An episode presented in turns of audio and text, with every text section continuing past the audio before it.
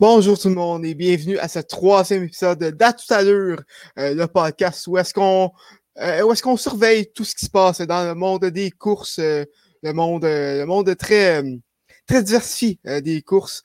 grand retour du podcast alors qu'on a pris un, un petit break de deux mois pendant pendant les Olympiques et, tout. Thomas Lafont à l'animation en compagnie de Johan Carrière. Encore une fois, comment ça va Johan? On a fait deux épisodes puis on a pris une pause de deux mois. Ah, mais écoute, ça va, ça va bien, la grosse journée qui n'est euh, ben, pas encore terminée pour moi. on, a enregistré, pour, ceux qui ne savent peut-être pas, on a enregistré le retour en force juste avant. on a soupé, on est revenu enregistrer ça. Moi, j'ai un travail en plus qui est à, qui est à terminer. Je, vais en faire des cauchemars de, des, taxes foncières de la ville de Saint-Léonard. Mais bon, euh, c'est ça qui est ça, mais sinon, ça va bien, un, petit peu, fatigué de cette journée. Mais très content d'être là pour parler, pour parler de la course. Ça faisait longtemps, puis je ne savais pas à quel point ça allait me tenter de le faire après être repassé sur mes notes. Je te confirme que j'ai le goût d'embarquer là-dedans. Parfait. Ben, euh, ben vas-y. Commence, euh, ça. Tu commences quoi? Euh, ben écoute, on peut commencer avec les courses, les courses d'humains. Là, là c'est sûr, on, est, on est juste les deux. Hein. Ça fait qu'on s'est mhm. splitté tout le contenu à deux. Donc, on va, euh, on va y aller avec ce qu'on a surveillé chacun de notre côté. Après les, après les performances d'André de Grasse euh, aux Jeux olympiques de Tokyo, c'est sûr et certain qu'on surveillait la fin de la saison en Diamond League. il y avait deux épreuves au mois de septembre. La première, c'était ben, au tout début du mois, en fait, le 1er et le 3 septembre à Bruxelles en Belgique. Euh, André de Grasse n'y était pas. Euh, c'est Fred Curley. En fait, on a eu un triplé américain au 100 mètres. Euh, Fred Curley, Trayvon Bromell et Michael Norman qui, ben, qui ont obtenu des résultats quand même assez, assez intéressants. Le 9,94, 9,97, 9,98, c'était plutôt serré comme course du côté du 100 mètres. On a eu des courses de 400 mètres et de 800 mètres également. il y avait le 1500 et le 400 mètres est aussi. Pas tant de, de performances euh, marquantes de, ces côtés-là, si ce n'est que euh, le 44-03 de Michael Cherry au 400 mètres, qui était son, euh, record personnel aussi de, de, ce côté-là. Donc, une belle performance à Bruxelles mais somme toute une, euh, une épreuve qui, bon, c'est la fin de saison d'une année olympique. Donc, c'est sûr et certain là, quand on arrive à la mmh fin de l'année, il faut s'attendre à ce qu'on n'ait peut-être pas les, des courses aussi spectaculaires que ce qu'on a eu plus tôt en saison.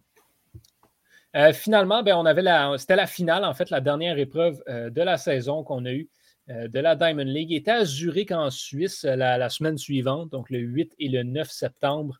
C'est, on avait tout. Là. On avait le 100 mètres, on avait le 200 mètres, le 400 mètres, le 800 mètres et le 1500 mètres. Mais on avait aussi le 5000 mètres, le 3000 mètres steeple, le 110 mètres et le 400 mètres.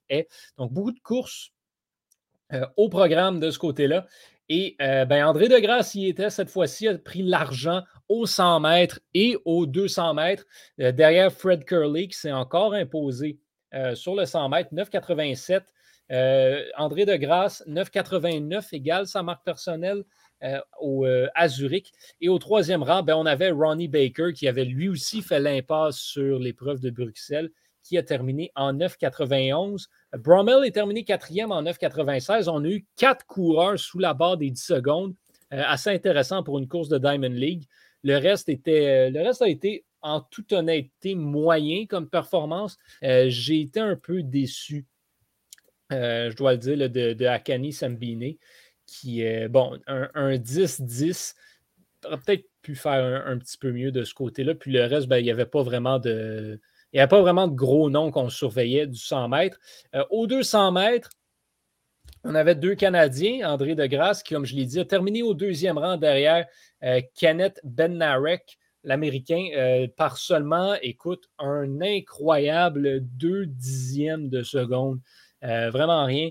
19,70 pour euh, Ben Narek, 19,72 pour DeGrasse. Fred Curley, encore lui, termine troisième, 19,83. Et Aaron Brown, le deuxième Canadien, qui a pris le quatrième rang. Euh, bon, pas nécessairement été très près, fini en 20-13. écoute, il aurait peut-être pu pousser un peu plus, mais Curley a connu toute une saison, euh, tant aux Olympiques qu'en Diamond League. Donc, ce n'était pas une médaille à la portée de Aaron Brown. Sinon, ben, Michael Cherry qui s'est encore imposé aux 400 mètres, un 44-41. Pour, pour, les autres courses, ben, c'est des courses un petit peu moins intéressantes où, encore une fois, on n'a pas eu vraiment de performance plutôt spectaculaire, si ce n'est que des meilleurs temps de la saison au 110 mètres est pour Devon Allen et Ronald Levy. Mais, mais voilà, c'était, c'est comme je le dis, c'est la fin de la saison en Diamond League. On remet ça à la prochaine année. L'expérience de la Diamond League qui, euh, bon, je pense, est très concluante. Là. Euh, il gagne en popularité. Euh, fait, gagner, fait monter en popularité le, circuit d'athlétisme masculin, si on veut. Donc, euh, incroyable de ce côté-là. Belle fin de saison. Là, on peut se reposer après une année assez éprouvante pour les coureurs, mais ça met la table pour une, pour une belle saison 2022, assurément. Ah, ben, très, très intéressant. Euh, vraiment. c'est sûr qu'avec une, année olympique, la Diamond League a été moins, a été moins suivie, j'imagine. Ben, euh, c'est sûr et certain qu'il y a beaucoup d'athlètes qui n'ont pas mis autant d'efforts qu'ils le mettraient dans une année non olympique dans la Diamond League.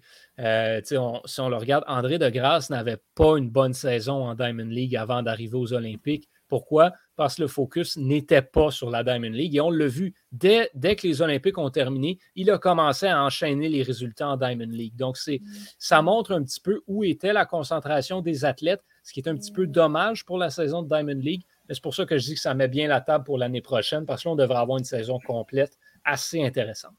Mhm. Euh, moi, de mon côté, euh, j'ai suivi euh, le, premier marathon de, des cinq marathons majeurs de l'année. Mhm. celui de Tokyo avait été a, été en fait reporté à l'année prochaine à cause euh, de, la fameuse COVID.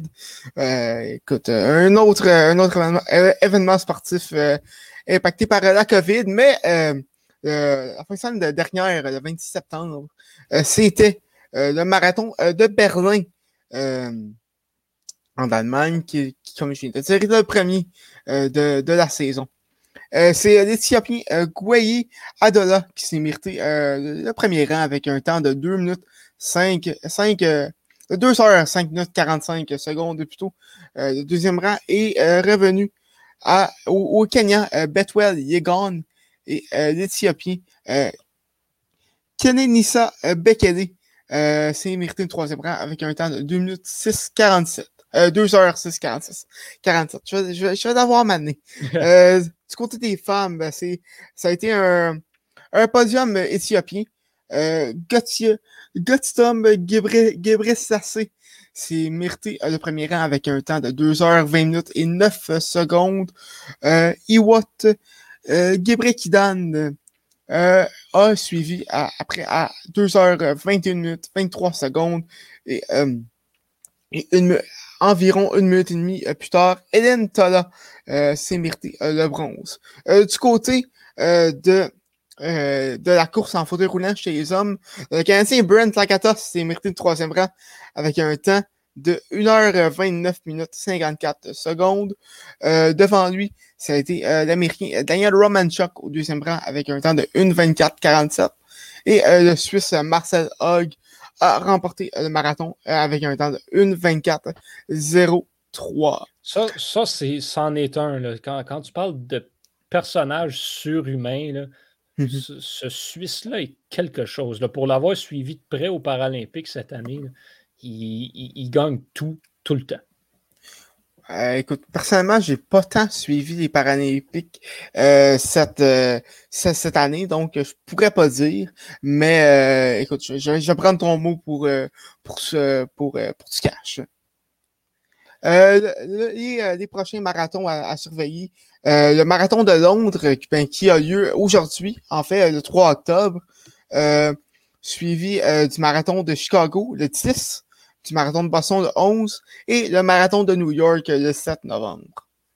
Donc, toutes les compétitions à, surveiller, ça risque d'être très intéressant. Oui, assurément. C'est, ça, c'est, ça a été complètement passé sous mon radar, en fait. Et c'est, des compétitions que, j'apprécie particulièrement surveiller. On connaît mon connais mon amour pour l'athlétisme, donc euh, euh, c'est le fun que ça parte. C'est le fun surtout que les compétitions aient lieu cette année. C'est euh, pas toujours évident de tenir des marathons avec la entente COVID-19, mais là, un peu partout dans le monde, on commence à revoir des courses par-ci par-là qui, qui, ont de plus en plus lieu. J'étais supposé prendre part cette fin de semaine à, l'événement qui englobe le demi-marathon de Saint-Sauveur. Malheureusement, il n'y a plus, donc je ne suis pas allé. Mais, euh, voilà, ça, recommence à repartir et, euh, c'est très, très, bien pour ça. C'est vraiment le fun. On peut espérer. Euh, en tout cas, ça regarde très bien, puis il n'y a pas de raison pour laquelle le marathon de Montréal devrait être annulé l'année prochaine. ça fait deux ans que c'est annulé à cause de la COVID, mais si c'est annulé l'an prochain, ce sera pour une autre raison. La question à 1000 est-ce que tu vas y participer? Mais là, ça, je ne sais pas. Ça fait quatre ans que je suis posé participer, que je suis supposé courir le demi-marathon, en fait, à Montréal. Puis qu'il ben, y a une raison qui fait que euh, j'y vais pas. Ça fait deux ans la COVID. Euh, l'année d'avant, bon, le travail m'avait submergé. Puis l'année d'avant, je m'étais blessé. Donc, c'est pas. Euh, le, monde est contre moi. À chaque fois que je veux participer à ce course-là, il y a quelque chose qui, arrive. Écoute, on bref, te le souhaite pour 2022. Oui, exactement. Euh, sinon, ben, autre chose quand même assez intéressant qui a eu lieu dans le dernier mois, les championnats du monde de cyclisme. Mmh Une belle épreuve, euh, assez intéressant à suivre de ce côté-là. Et euh, ben, tu l'avais-tu sur ta liste? Oui, ben, j'en avais deux, fait qu'on pourrait se, se, OK, ben écoute, moi, là, rapidement, là, ce que je veux parler, c'est même pas de c'est même pas des événements élites ordinaires. Euh, c'est je veux parler des événements juniors parce que les championnats du monde de cyclisme, oui, on avait la catégorie principale chez les hommes et les femmes, mais on avait aussi les moins de 23 ans chez les hommes et les courses juniors chez les hommes et chez les femmes. Et c'est ça que j'ai trouvé particulièrement intéressant quand j'ai euh, quand j'ai étudié ces résultats-là, de suivre un petit peu ces courses-là aussi, c'est euh, de voir justement ces jeunes-là qui poussent et dans le monde du cyclisme, on entend souvent parler des quelques noms qui dominent le circuit, qui vont aller chercher le Tour d'Espagne, le Tour d'Italie, le Tour de France, les Olympiques, mais on n'a aucune idée d'où ce qu'ils sortent, comment est-ce qu'ils s'en viennent, euh, qui va prendre leur place prochainement.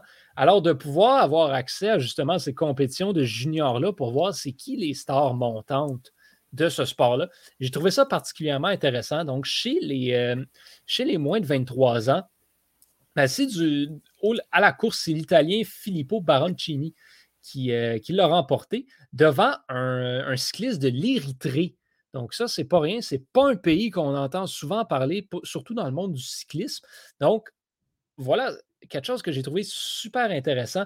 Et euh, Olav Kouji, euh, des, des Pays-Bas, deux, en tout cas, deux, deux, secondes à peine derrière donc, une course excessivement serrée. Ça a été un petit peu moins serré, par contre, du euh, côté du contre-la-montre.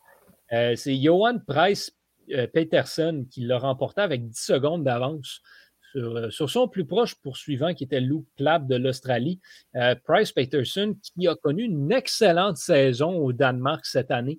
J'ai suivi ça. Lui et chez les hommes juniors, Per Strand Arenes, le, Norvégien qui a aussi tout raflé, lui, du côté des championnats de Norvège chez les juniors. Donc, deux, euh, deux, cyclistes qui ont connu toute une saison qui pourraient être à surveiller. Là. On va regarder leur progression au cours des prochaines années, voir les succès s'ils peuvent les, enchaîner. Euh, per Strand, euh, il a remporté par 19 secondes la course chez les juniors devant Romain Grégoire de la France et euh, Madis Michels de l'Estonie, un autre pays qu'on n'entend pas souvent parler qui a terminé troisième. Chez les hommes juniors, le contre-la-montre a même pas été serré un petit peu. Gustave Wang, de quel pays tu penses? Euh, J'irais. c'est tu l'as pas, c'est le Danemark. Ok, non. Tu n'aurais pas gassé le Danemark, c'est ça que je veux dire. Euh, par 20 secondes devant le, devant le Britannique Josh Starling au contre-la-montre, 20 secondes, c'est énorme. Et c'est toute une performance qu'il a, livrée, Gustave Wang. Euh, Alec Segert, qui termine au troisième rang, qui récolte le bronze, un athlète de la Belgique. Gustave Wang, qui a aussi connu une saison quand même, là, somme, toute, somme respectable, terminé en 2020 et en 2019. C'était en fait, lui, c'est pas compliqué. Il a, il a raflé le, le contre-la-montre les deux dernières années chez les juniors au Danemark. Donc, le, Danemark a comme deux bons jeunes espoirs euh, qui s'en viennent au, contre-la-montre avec Gustav Wang et Johan Price-Peterson. Chez les femmes, chez les juniors, ben, on surveillait euh, la Britannique Zoé Backstead, qui, elle, est à surveiller pour les prochaines années. C'est euh, une, une étoile montante du cyclisme féminin, a remporté la course et a terminé deuxième au contre-la-montre. Une course incroyablement serrée chez les femmes. Euh, Kaya Schmid par même pas une seconde. Qui, euh, qui, a terminé au deuxième rang. Euh, par contre, là, après ça, c'était un peloton de deux complètement en avant. Il y a presque une minute qui a, séparé les deux premières places de la troisième place. Et Backstedt a terminé 10 secondes derrière euh, la Russe Alena Ivachenko au contre-la-montre. Donc, ça, c'est assez exceptionnel. On n'en voit plus vraiment des, euh, cyclistes performer tant euh, à la course qu'au contre-la-montre dans les deux disciplines, surtout dans les championnats comme ceux-là. Mais il y en a qui vont, oui, participer aux deux épreuves, mais aller chercher une médaille, aller chercher un podium dans les deux, on voit ça de moins en moins. Donc, c'est assez impressionnant de voir ce que, ce que Zoé Backstedt a pu faire dans ces, dans ces championnats euh, du monde-là. Et euh, ben là, c'est ça, veux-tu, enchaîner avec la catégorie élite ordinaire? Je ne sais pas si tu as suivi ça un petit peu de ton côté. Oui, ben euh, avant, avant que j'enchaîne, tu parlais que, que, c'est, des pays qui, qu'on n'entend pas souvent parler lors dans, les grosses compétitions de cyclisme, mais c'est c'est quel des pays qu'on entend absolument parler? moi, je suis vraiment un novice en, en ben, cyclisme en fait, c'est pas compliqué. Regarde les résultats de la catégorie élite, puis ça va te le dire un peu. C'est sûr qu'on a la France qui est extrêmement bonne, l'Italie est extrêmement bonne. En fait, regarde, c'est quoi les trois tours principaux du côté du cyclisme? Tu as le Tour d'Italie, le Tour de France, le Tour d'Espagne. Donc, c'est sûr que ces trois pays-là sont très forts euh, du côté du cyclisme. Les Pays-Bas sont vraiment bons dernièrement, également, ne sont pas négligés. La Belgique et la Suisse aussi. Donc, c'est sûr que c'est très européen euh, de ce côté-là. -là, c'est pas un sport où les États-Unis dominent outrageusement. Euh, bon, c'est sûr que là, vous allez me parler euh, qu'un jour, on a eu un certain, il y a eu un certain cycliste américain qui a, qui a gagné une coupe de compétition, mais bon, ça compte plus. Donc, c'est vraiment ces, des pays-là. Euh, je te dirais que des fois, on a des, on a des pays sud-américains aussi qui se distinguent pas Le Venezuela puis la Colombie là, sont généralement aussi euh, assez intéressants de, ce côté-là. Hmm. Ben, vraiment, je pense que je vais commencer à, suivre un peu ça, le cyclisme, honnêtement. c'est vraiment un, sport qui, qui est quand même très intéressant quand même. Et mm parlant de cyclisme, tu parlais du Tour d'Espagne. Euh, c'était le Tour, de, Tour d'Espagne. Une compétition qui se déroule beaucoup au mois d'août, mais qui s'est terminée au mois de septembre. Donc, je me suis dit, pas 11 ans quand même. Euh, donc, c'était la 76e édition euh, de la Vuelta espagnole. du côté de l'Espagne. Et c'est le Slovène Primoz Roglic qui, a remporté le, Tour d'Espagne avec une priorité, une priorité de 4 minutes 42 sur euh, l'Espagnol Enric Mas en deuxième position. L'Australien Jack Haig est euh, venu compléter euh, le podium. sinon, sinon du, côté, du classement par points, c'est le néerlandais Fabio Jacobson qui a remporté ce classement avec plus de 51 points d'avance sur Roglic, qui a terminé au deuxième rang. Et on, on des Danois. Euh, Magnus Kort Nielsen a terminé au troisième rang euh, du classement par points avec 161 points. Euh, ce qui est quand même un, un, bon retard sur les, 250 points de Jacobson. sinon, du côté des meilleurs grimpeurs, l'Australien Michael Storer a remporté ce classement, suivi du Français Romain Bardet et Roglic qui a vraiment connu tout qu'un tout qu'un tour quand, quand, quand, tu, quand tu regardes les résultats, a terminé au troisième rang. de, ce, classement. Et tu parles des, tu parles des, des espoirs notamment. Il y, a aussi le classement du meilleur jeune. C'est le Suisse Gino Madère qui a, qui a remporté ce classement-là, suivi de Egan Bernard de la Colombie, qui a accusé un retard de 1 minute 54 sur Madère. Et l'Espagnol Juan Pedro Lopez a terminé au troisième rang avec près de 20 minutes de retard sur Gino Madère. Donc, c'était le tour, d'Espagne qui s'est terminé le 5 septembre. donc, ça, un, des, plus grands tours euh, qui, euh, qui, qui, s'est terminé. Euh, donc, ça, ça va. Le prochain grand tour, ça va être le tour d'Italie au mois de au mois de mai l'année prochaine. Oui, c'est ça, on met ça l'année prochaine. Puis, puis pendant ce temps-là, ben, c'est ça, on avait les. Là, on, avait les, on a eu les championnats du monde aussi là, qui sont venus mettre un terme à cette, à cette compétition-là de cette année. Puis pas, pas beaucoup d'événementiels dans la catégorie élite, comme on peut le voir, euh, mis à part le Julien. Ala Philippe, bon, qui a remporté sans trop de surprise la course principale chez les hommes. Euh, et Filippo Ganna qui a remporté le, le contre-la-montre. Donc euh, voilà, c'est ce qu'on avait un peu à dire. Hélène, Hélène Van Dyke qui a remporté le contre-la-montre chez les femmes pas de surprise là non plus. Donc, c'est euh, voilà, un peu, un peu sans événement du côté de, la catégorie élite cette année. C'est pour ça que je voulais plus parler là, du côté juniors. Des juniors. Fait que je pense que c'est ce qui conclut le, les oui. courses d'humains. Ça fait 20 minutes qu'on en parle, on n'est pas payé. Oui, euh, maintenant, euh, si je ne me trompe pas, tu avais des courses de chevaux aussi. Ouais, ben j'en ai surveillé trois euh, ce mois-ci, les trois grosses courses américaines qu'on avait. Les American Faro Stakes, qui, ben, je ne savais pas que ça existait, ça en fait. c'est quand même récent comme compétition. c'est une course là, encore pour des deux ans. Et, c'est un Bob Bafford qui a remporté la course Corniche.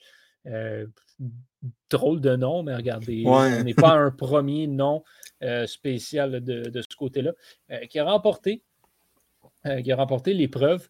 Donc, euh, c'était un des favoris pour l'emporter. Il n'y a pas vraiment de surprise de, ce côté-là. Euh, c'est une course, écoute, j'ai le goût de dire moyenne. Ce n'est pas, pas quelque chose qu'on va, qu'on va suivre particulièrement, cette course-là. la course, en fait, qui, était à surveiller, c'était le Derby de la Pennsylvanie, qui est une course de trois ans. Euh, donc, une course pour un petit peu plus vieux où on a vu en action euh, quelques, quelques étoiles de, la saison cette année. Hot Rod Charlie et Midnight Bourbon qui compétitionnaient, qui ont pris le premier et le deuxième rang sans surprise euh, au niveau des cotes. Ils avaient deux points d'avance sur tous les autres chevaux. Donc, c'était même pas un petit peu proche. On s'attendait à ce qu'il y ait une, une domination totale de ces deux, euh, de deux chevaux-là. Et c'est ce qui est arrivé à Rod Charlie qui l'a remporté, Midnight Bourbon, qui a terminé au deuxième rang euh, dans une course quand même, euh, quand même assez correcte, assez intéressante de, ce côté-là. Course de. Course de. C'est ça. C'est des courses qui veulent plus dire grand-chose au point où on en est, mais qui sont quand même assez intéressantes de voir justement la, ces courses-là nous permettent de réaliser à quel point les chevaux qui compétitionnent pour la triple couronne sont ridiculement supérieurs aux chevaux du calendrier régulier, si on peut le dire comme ça. Mhm. C'est ce qu'on a vu encore une fois dans une compétition comme celle-ci. Et euh, finalement, le, cotillon de cette année a été remporté par Clairière. Euh, donc, euh, encore une fois, c'était le cheval qui était favori pour remporter cette, cette course-là. Donc, il ne fallait pas fallait pas avoir trop de surprises. Obligatory qui a terminé au deuxième rang et Army Wife. Euh, et ça, c'est assez intéressant parce que Army Wife est, euh, est un poulain de Declaration of War. C'est comme un, terme, euh, un terme assez, assez de l'armée du côté de cette famille de chevaux-là. Donc, c'était drôle à surveiller. pas trop, trop de majeur. on arrive à la fin, encore une fois, de la saison pour les courses de chevaux aussi. Il n'y a plus grand-chose à surveiller, mais je trouve ça quand même intéressant d'aller juste euh, rappeler un petit peu qu'est-ce qui s'est passé dans les dernières semaines. Hum, effectivement. Euh, question pour toi. Euh, avec toute sa controverse qui s'est passée cet été entourant Bob Baffert, comment est-ce que Corniche a pu, courser? Ben, la raison est simple, c'est pas la triple couronne, c'est poche, c'est pas un truc officiel, c'est rien. Euh, ce cheval-là, comme tel, n'a pas été testé pour des substances euh, illicites. Donc, euh, puis tu sais, c'est sûr que ce sont des courses beaucoup moins à, grand déploiement. Ce ne sont pas des courses où les parieurs vont être aussi intenses que dans des courses comme, comme celle de la triple couronne. Donc, on, est un petit peu plus permissif de, ce côté-là. Ça fait qu'il ne faut pas se surprendre que Bob Baffert puisse rentrer ses chevaux dans des courses mineures. Ce qui va être intéressant, c'est de voir si ces bons chevaux vont pouvoir prendre le départ dans, euh, dans le Derby du Kentucky l'année prochaine. Oui, j'imagine. Euh, parce que je me trompe pas, il est suspendu pour les deux prochaines années. Si, ma, mémoire, ne fait pas défaut. Ouais, ben écoute, c'est jamais trop clair les sanctions du côté, du côté des, courses de chevaux. Il y a mm-hmm. toujours une porte de sortie pour quelqu'un comme Bob Baffert qui a les poches très profondes.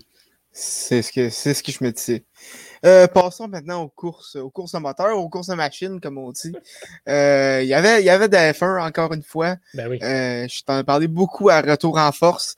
D'ailleurs, tes, tes, tes résumés de F1 qui, qui rendent mes dimanches et mes lundis plus, plus agréables. Donc, si, tu pourrais, si tu pourrais y aller. Oui, on avait trois courses au mois de septembre. Euh, une ben, deux courses qui étaient extrêmement attendues, puis une course à laquelle on n'avait pas hâte du tout. C'est ça qui est assez intéressant. Le Grand Prix de, le Grand Prix de Zandvoort aux Pays-Bas qui effectue un retour au calendrier pour la première fois depuis 1985. Euh, et qui a été remporté par Max Verstappen, le Néerlandais, à la maison. Écoute, c'est pas compliqué. Il, y avait du orange partout à la fin. C'était orange, orange, orange. Si bien que les pilotes qui terminaient deux minutes en arrière de lui disaient Bon, j'imagine que c'est Max qui a gagné parce qu'il a du orange partout. Donc, euh, voilà, Max Verstappen qui, bon, course sans ennui, j'ai le goût de dire course parfaite pour lui Red Bull à cette compétition-là. Euh, c'était lui qui était attendu. Week-end parfait aussi, facile en qualification. Euh, facile dans les essais libres aussi, a euh, tout cassé. Hamilton qui a fini deuxième et c'était vraiment une course à deux parce que il y a eu trois pilotes. Donc, en fait, c'est le podium. Verstappen, Hamilton, Bottas, ce sont les seuls qui ont terminé sur le tour du meneur. Tous les autres pilotes ont eu au moins un tour de retard. Donc, c'était un peu n'importe quoi comme course. tu regardais la, la mini-map, la progression des voitures, puis tu avais comme quatre voitures entre euh, Verstappen puis Hamilton des fois, mais comme, OK, mais c'est qui ces gens? C'était toutes des voitures qui avaient des tours de retard, puis c'était des Gasly, des Leclerc, des Sainz. Qu'est-ce que c'est ça? Quelle espèce de Grand Prix bizarre, mais qui a été un succès incroyable. Euh, on attendait beaucoup d'énergie de la part des partisans euh, aux Pays-Bas. Et c'est exactement ce qu'on a eu. à la fin de ça, on mettait le Grand Prix des Pays-Bas au même niveau que, le Mexique et que l'Italie pour les meilleures ambiances. Donc, c'est pas rien de ce côté-là. Il faut, euh, faut, le mentionner. Et d'ailleurs, ben, le Grand Prix d'Italie, c'était la course suivante. Donc, ça, encore une fois, course extrêmement attendue. Le, le, Temple of Speed, Monza, le royaume du Tifosi et des partisans de Ferrari, les Italiens qui venaient voir qui espérait que Ferrari, bon, allait, un, offrir une meilleure performance qu'en 2020, parce qu'on se souvient que ça avait été absolument désastreux pour Ferrari l'année dernière. Euh, de mémoire, les deux voitures n'avaient pas fini la course. Leclerc s'était planté dans le mur de pneus euh, assez tôt dans la course. Euh, c'était vraiment moyen là, pour, pour ces pilotes-là. Euh, cette année, Ferrari qui a fait beaucoup mieux. Le Charles Leclerc qui a terminé quatrième quand même et a livré une bataille respectable pour un podium, pour une troisième place. Euh, Max Verstappen et Lewis Hamilton, eux, allaient vraiment bien. Ça, écoute, on était parti pour qu'il pour qu'il l'emporte, qu'il aille chercher euh, cette course-là, 1 et 2, encore une fois. il allait remonter la pente tranquillement, pas vite parce que ça n'avait pas été la qualification idéale, mais euh, ben, ils ont joué aux tout tamponneuses. Ils se sont sortis tous les deux. En Verstappen a embarqué sur Hamilton. Euh, c'était la première fois depuis vraiment longtemps. J'ai oublié les chiffres, je ne me souviens plus exactement, mais c'était la première fois en comme, euh, je pense, cinq ans que Lewis Hamilton ne terminait pas une course. c'était vraiment absolument ridicule. Et bon, voilà, donc les deux n'ont pas terminé la course, n'ont pas scoré de points, ce qui, quand, quand enlève Hamilton et Verstappen d'une course de F1, ça rouvre le champ, quelque chose de rare. C'est McLaren qui en a profité. Daniel Ricciardo, qui connaissait un mauvais début de saison, qui est allé la rédemption, chercher la victoire à Monza, terminé premier, et Lando Norris, qui a terminé deuxième, son coéquipier, tout juste derrière lui. C'est un premier doublé pour McLaren depuis 2010 euh, à Montréal. C'est une première victoire pour McLaren depuis 2012. Euh, c'était vraiment, on attendait depuis longtemps McLaren qui a recommencé à gagner ses lettres de noblesse l'année dernière. Et là, concrétise une troisième place dans le championnat des constructeurs encore une fois cette année. Ça va vraiment bien pour McLaren avec un, alignement qui restera inchangé l'année prochaine. Il faut le mentionner de ce côté-là. Donc, McLaren sera surveillé l'année prochaine. Euh, Bottas a terminé troisième, lui, après être parti dernier parce qu'il avait changé de moteur. Donc, excellente performance. Week-end parfait pour Bottas aussi, qui avait remporté la course sprint et terminé premier des qualifications. Euh, je voulais dire quelque chose aussi euh, sur, euh, sur McLaren, puis j'ai complètement oublié ce que c'était sur McLaren, Ricardo, Norris. J'avais de quoi dire, j'avais vraiment quelque chose. et là, ça me dérange. Oui, voilà, c'est ça. Drive to Survive, la série de Netflix, suit une écurie en particulier à chaque Grand Prix. Et l'écurie avec laquelle ils étaient en Italie, c'était McLaren, ce qui veut dire qu'on va avoir tout un épisode de Drive to Survive cette année avec la victoire de Daniel Ricciardo. J'ai très, très hâte de voir ça. Euh, l'épisode du Grand Prix d'Italie l'année dernière avait été peut-être le meilleur de la série avec la victoire de Pierre Gasly, la victoire complètement inattendue. Là, on avait deux courses incroyables et on s'en allait en Russie pour ce qui est communément un des Grands Prix les plus plates de la saison avec le Grand Prix de France. Mais avec la saison incroyable qu'on a cette année, c'était sûr que. Oui, le Grand Prix de France est vraiment pénible à regarder en temps normal. Ah, Monaco, tu fais ça? Non, non, le Grand Prix de France au Paul Ricard. C'est pas le fun comme course. Monaco est plate, effectivement, mais euh, c'est ça. Monaco, c'est plus ou moins le fun à regarder, mais au moins tu as une ambiance. Puis tu as l'aspect légendaire. C'est ça. Tu as, quelque chose à Monaco. en France, tu rien. C'est juste plate, c'est pas le fun, c'est décevant, c'est un circuit mauvais. Euh, mais cette année, le Grand Prix de France avait été le fun. Alors, on se disait, avec la saison de Mongol qu'on a cette année, c'est sûr qu'on va trouver une façon de rendre le Grand Prix de Russie intéressant. Et comme de fait, ben, on a eu une espèce de qualification bizarre où Mercedes était supposé démonter tout le monde en qualification. Puis Lewis Hamilton a spiné. Donc, c'est qualifié quatrième. On avait euh, une ligne de départ de Lando Norris, Carlos Sainz et George Russell, troisième. La, génération du futur, c'était absolument inattendu. Alors, on savait avec ça qu'on allait avoir tout un début de Grand Prix, en fait. Parce que c'est ça le problème de Russie, c'est que tu as une grosse ligne droite pour commencer la course. Donc, il y a beaucoup de dépassements dans les premières 10 secondes. Le reste de la course est plate. Donc, cette course-là, ce pas des blagues, elle se joue dans les deux premiers virages. Et on a eu, euh, c'est ça, on a eu un excellent départ de Carlos Sainz qui s'est ramassé premier. Norris était deux. Hamilton, départ désastreux, s'était ramassé sixième, mais hors montée comme il, fait, il le fait si bien.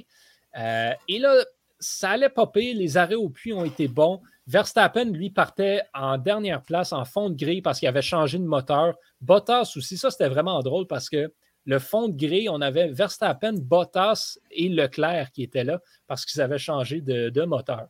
Bref, le, le, reste de la course s'est poursuivi.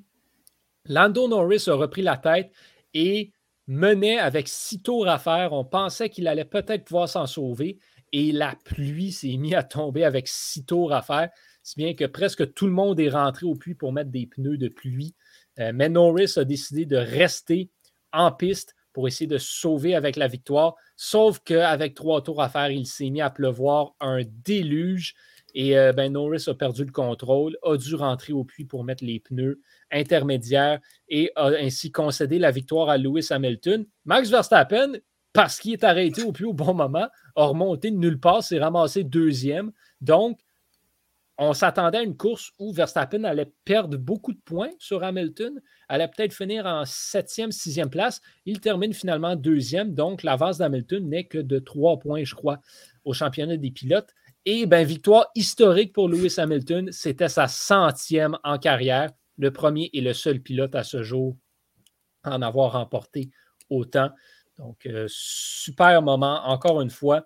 Donc, pour, euh, parce que c'est la saison 2021 de Formule 1. Là, je dis souvent que la saison de baseball cette année a été incroyable. La saison de F1, je vous le jure, c'est l'année pour commencer à s'intéresser à ce sport-là. C'est toute une saison qu'on a parce qu'elle a réussi à rendre même le Grand Prix de Russie une course intéressante. Puis là, on s'en va euh, en Turquie euh, pour, pour, ouvrir le mois d'octobre avant de se garrocher dans une tournée des Amériques. Donc, c'est quand même pas nécessairement mauvais ce qui s'en vient pour la F1 aussi. C'est sûr que c'est la fin de saison. On a rajouté euh, une course, Grand Prix du Qatar, qui sera disputé en, fin de saison, puis reviendra au calendrier à compter de 2023. Donc, euh, encore quelques courses à jouer et une course au titre incroyable entre Lewis Hamilton et Max Verstappen qui va, selon toute vraisemblance, se jouer à Abu Dhabi. Ça va être très intéressant à suivre. Personnellement, j'ai commencé à suivre, à suivre ça plus à F1 euh, dans la dernière année, notamment grâce à toi et à Drive to Survive. Euh, donc, euh, ça, vraiment, écoute, on, comme tu viens de dire, la saison de baseball est incroyable. La saison de F1 aussi est très intéressante, je dirais. Oh, absolument. C'est des belles courses qu'on a, c'est des beaux combats. Et ce qui est intéressant surtout, c'est que même si on a Hamilton et Verstappen qui dominent de manière ridicule cette, série-là cette année. On a quand même des pilotes qui réussissent à avoir leur moment, à remporter des victoires. Ricardo va chercher une victoire. Ocon est allé chercher une victoire. Mhm. Perez a remporté en Azerbaïdjan. Et ce n'est pas toujours Hamilton et Verstappen qui obtiennent les positions de tête non plus. Donc, ça rend ça intéressant. Si c'était juste Hamilton, Verstappen tout le long, là, on s'ennuierait, mais ça, on rend ça intéressant à chaque fin de semaine c'est vraiment incroyable. Ouais, vraiment hâte euh, de, du retour euh, du Grand Prix de Montréal euh, l'année oh, prochaine. on l'espère. écoute, on, l'espère, on ne sait jamais avec la COVID et tout. Donc, c'est sûr, mais j'ai bon espoir. Je pense qu'on devrait l'avoir. Puis ce qui est intéressant aussi, c'est que le Grand Prix de Montréal, c'est toute une course. Quand même, c'est un des circuits les plus appréciés à travers la communauté partisane et les pilotes. C'est un excellent circuit pour la Formule 1. C'est une bonne course qu'on a à chaque année. Donc, c'est dommage qu'on l'ait enlevé parce qu'on, oui, on est peut-être un peu biaisé de dire ça, mais on en a enlevé un bon. Il n'y a personne qui aurait chialé si on avait enlevé la France, à part les Français. Mais Là, c'est le Canada qu'on a enlevé. Ça fait mal. De l'autre côté de l'Atlantique, euh, on a eu quelques courses de NASCAR euh, lors euh, du dernier mois. c'est probablement des séries au, NASCAR, le fonctionnement des séries. Écoute, même moi, je pourrais pas bien l'expliquer. Oui, mais c'est tellement. C'est ça, c'est les, Nord-Américains. Hein. Les Américains, ils, stickent sur leur concept de séries éliminatoires et je ne mm-hmm. comprends pas pourquoi.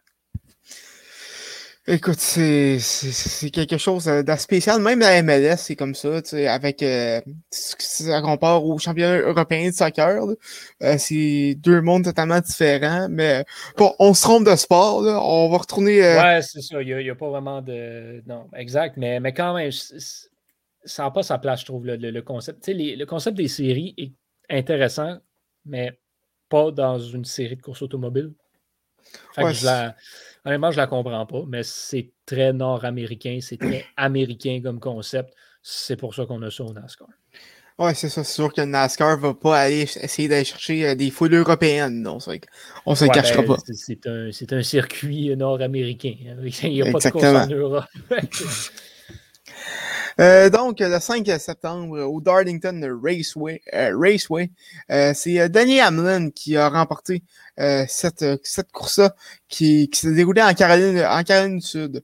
Kyle Larson de l'écurie Chevrolet a terminé au deuxième rang et Ross, Ross Chastain et de Chevrolet également a terminé au troisième rang de cette course qui qui, euh, selon, euh, selon ce que j'ai lu, était quand même assez, euh, assez intéressante pour le classement.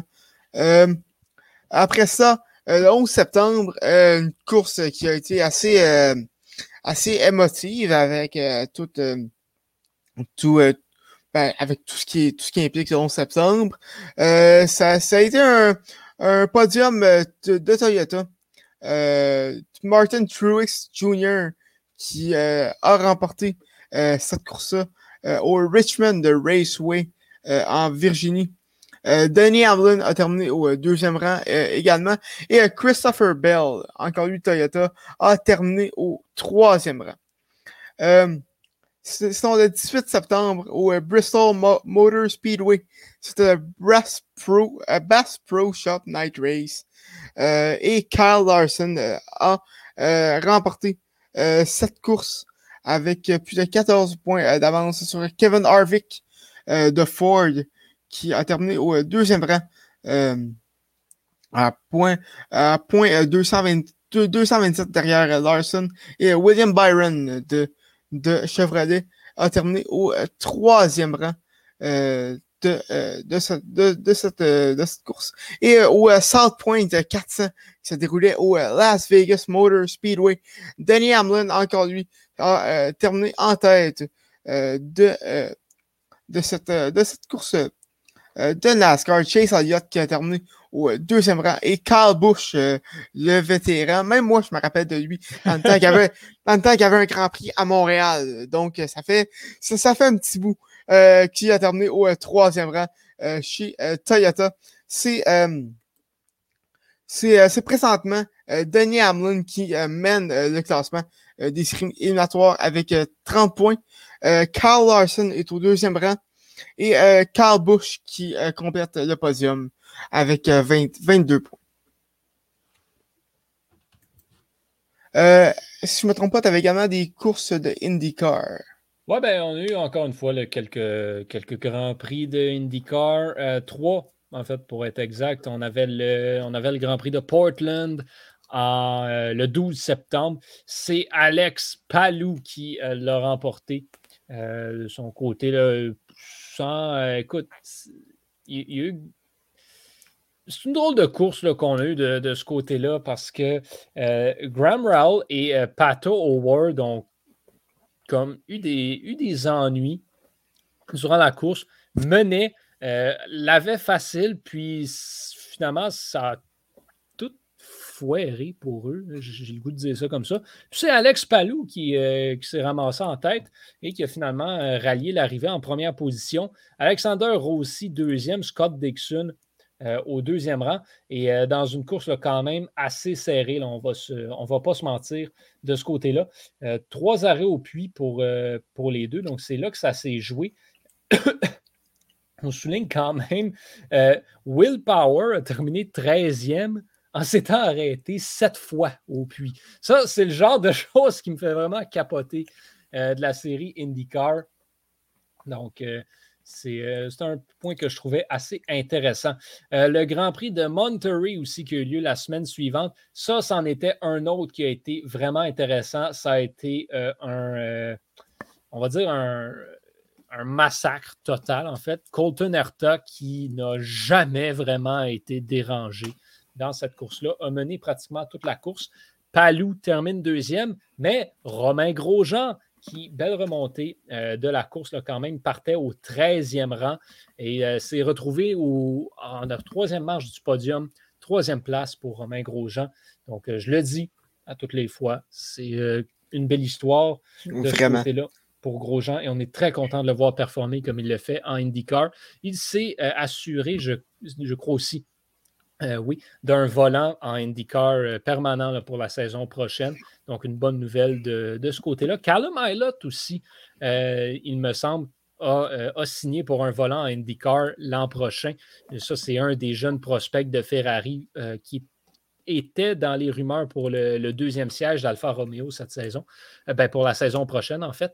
Mais, mais là, pour Hilot, où est-ce qu'on s'en va? Parce que Ferrari veut comme pas le rentrer en Formule 1. donc, c'est bien qu'il puisse aller faire ses classes en IndyCar. J'ai l'impression que c'est peut-être de ce côté-là qu'il va falloir regarder pour, euh, pour le futur. Euh, juste, euh, tu parles de prospect de F1. est-ce que c'est est-ce que c'est un peu le calibre d'IndyCar est un peu similaire à la F2? Non, c'est vraiment une affaire complètement différente. la IndyCar, c'est ce que tu as après la, après la F1. Pour vrai, c'est.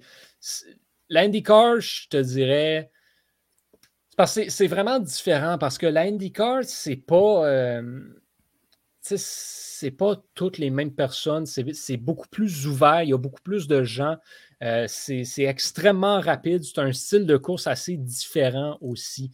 Euh, du côté de la, l'IndyCar.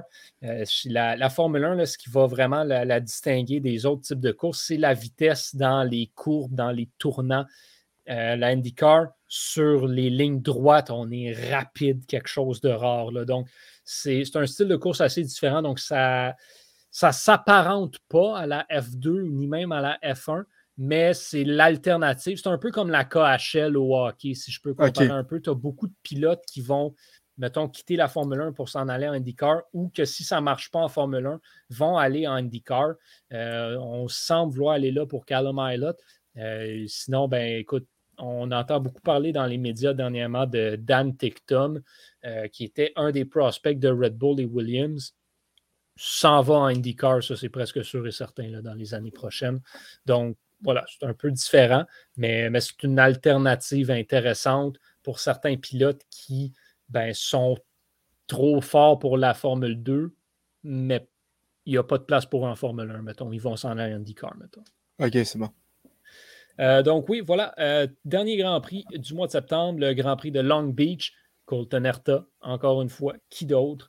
Euh, ça, c'est une des superstars cette année en IndyCar. termine premier, mener la course pendant plus de la moitié de celle, ben, presque la moitié de celle-ci, en fait. ou après exactement, en fait, la moitié de la course. Euh, c'est Joseph Newgarden qui euh, partait premier. Il faut dire que Herta partait 14e, puis il a quand même ramassé en tête de la course pendant la moitié de celle-ci. Ça démontre à quel point l'IndyCar, c'est peut-être pas mal plus ouvert euh, que la Formule 1. Newgarden, deuxième. Scott Dixon termine troisième de son côté. Dans une course, encore une fois, vraiment serrée en dedans de trois secondes, le top 5 était rentré. Donc, euh, c'est assez intéressant de ce côté-là. Alex Palou, qui a pris le quatrième rang de, son côté. Et euh, ben, on a eu deux autres qui sont pris dans les, euh, dans les arrêts au puits. Oliver Askew et Ryan Hunter Ray qui sont arrêtés cinq fois, ces deux-là, contre les deux de la moyenne des, pilotes. Donc, encore une fois, bon, Colton Herta qui, qui bon, c'est pas on ne peut pas dire qu'il est très. Euh, écoute, c'est ça. Qui, a été très dérangé dernièrement. Euh, c'est sûr que c'est Alex Palou qui mène assez facilement le, classement, mais Erta a remonté vraiment dans, les classements au cours des dernières épreuves, a comme connu un milieu de saison bizarre, a enchaîné des, des 18, 0, 15 points. Puis là, après ça, c'est remonté dernièrement des, plus plus de 25 points à plusieurs occasions. Euh, donc, le classement qui, euh, qui, voilà, Colton Herta qui est euh, cinquième grâce à sa dernière, victoire. Ses deux dernières victoires surtout, là, il, a marqué, il a marqué 107 points lors des deux dernières courses. C'est sûr que ça aide. Dixon est quatrième à 481 points. Howard, troisième. Newgarden est deuxième. Et Alex Palou qui mène avec 549 points. Euh, il va se sauver peut-être avec la, avec la course, avec le titre euh, de, de, de, la IndyCar Series euh, cette année. c'est ce que j'avais pour moi. Et il y avait également le Grand Prix de moto, je ne me trompe pas si, tu veux terminer avec ça. Ben, je ne sais pas, là, tu, l'avais sur ta liste, toi? Euh... À moitié. Ben, on, avait, on avait deux courses, je pense, cette, ce mois-ci. On a eu deux courses. on a eu le, Aragon Grand Prix qui, qui était en Espagne, au circuit de Motorland Aragon. c'est, ben écoute, ça a été une course euh, somme, toute, euh, correcte. Francesco Bagnaia qui, euh, qui, a remporté le, Grand Prix de ce côté-là. Et ben, Marc Marquez, écoute, Marc Marquez, je ne comprends pas comment il fait pour encore enchaîner les podiums en, en moto GP. Ça, ça fait trop d'années qu'il est là. Mais il continue à être bon, continue à être incroyable. Euh, et au grand plaisir des Espagnols, ben, les Espagnols ont bien performé parce que 2, 3 et 4, euh, c'est l'Espagne. Ce sont des pilotes de l'Espagne qui l'ont emporté. Et Marquez était à euh, quelques centièmes de, remporter cette course-là. Donc, c'est dommage, c'est pas arrivé pour, pour Marquez qui aurait pu aller chercher cette victoire-là chez lui. Ça aurait fait du bien. It wasn't meant to be. Euh, comme on dit. Puis, euh, puis euh, San Marino, c'est encore Bagnaia qui a mis la main sur le titre, cette fois-ci avec seulement 3 centièmes d'avance sur notre, notre bon ami Fabio Quartaro, Quartararo, pardon, le français. qui, qui, lui a terminé au deuxième rang. Marquez, lui, quatrième. Puis ben, rapidement, si on s'amuse, on en avait une course aujourd'hui. c'est au, Texas, là, Grand Prix des Amériques au Circuit of the Americas. Puis Marquez a remporté devant Quartararo et Bagnaia. Donc euh, voilà, c'est ce qu'on ce qu'on a eu du côté de la moto, qui n'est pas ce que je suis le plus, là, vous l'avez constaté, c'est beaucoup mhm. moins en détail. du côté de la Formule 1, euh, je, regarde nos résultats, puis je suis un peu les noms. Mais, euh, mais voilà, je n'ai pas regardé ces courses-là, mais je pense que c'est quand même assez important de, soulever ces points-là. -là, J'essaie de suivre ça un petit peu, mais, mais j'ai je ne suis pas le calendrier. Fait que des fois, je tombe un dimanche, je Ah, tiens, une course de moto aujourd'hui. c'est ça qui arrive. Dirais-tu que Marc Marquez, c'est comme il fait un peu de Tom Brady euh, du euh, Grand Prix de moto? Oui, absolument. absolument. Il, est increvable, il continue de gagner, puis il a comme 2000 ans. Euh... Écoute, Marc Marquez, là, écoute, oh je pense qu'il a remporté comme 11 fois de suite le, Grand Prix d'Allemagne, quelque chose comme ça. C'est, il est vraiment ridicule. Euh, Marc Marquez, euh, c'est ça. Il, voilà, il, domine, euh, tout, simplement. puis là, c'est sûr qu'il y en a qui disent Ouais, mais là, il a juste 28 ans. Ouais, mais man, 28 ans, c'est ça. Il a commencé à 15 ans. C'est ça qui arrive. de ce que je vois. il a commencé en 2011. Moi, j'ai 2008 sur Google, mais. Non, pardon, effectivement, effectivement. Excuse-moi, il, était, il était en moto 2 en 2011. Puis, euh, puis c'est ça, il, commence depuis longtemps. Il, a tout le temps été là. Puis, euh, puis je pense que c'est ça. Je pense que c'est le Grand Prix d'Allemagne, genre, qui a, qui a jamais perdu, en fait, quelque chose comme ça. Euh, qui est sur une séquence absolument ridicule de, de victoires. Fait que, en tout cas, tant mieux pour lui. Vraiment, vraiment quelque chose d'incroyable. Donc, à moins que tu aies d'autres, d'autres choses à, ajouter. Je pense que ça fait le tour pour le mois de septembre. Ouais, ben ça, ça c'est, c'est ce qui conclut cet épisode de tout à l'heure du, mois, du, mois de septembre. On, on, vous revient le mois prochain euh, en espérant euh, le retour de Daphné euh, dans, ce, dans, dans le podcast le mois prochain pour un autre épisode de où est-ce qu'on va revenir sur le merveilleux monde des courses?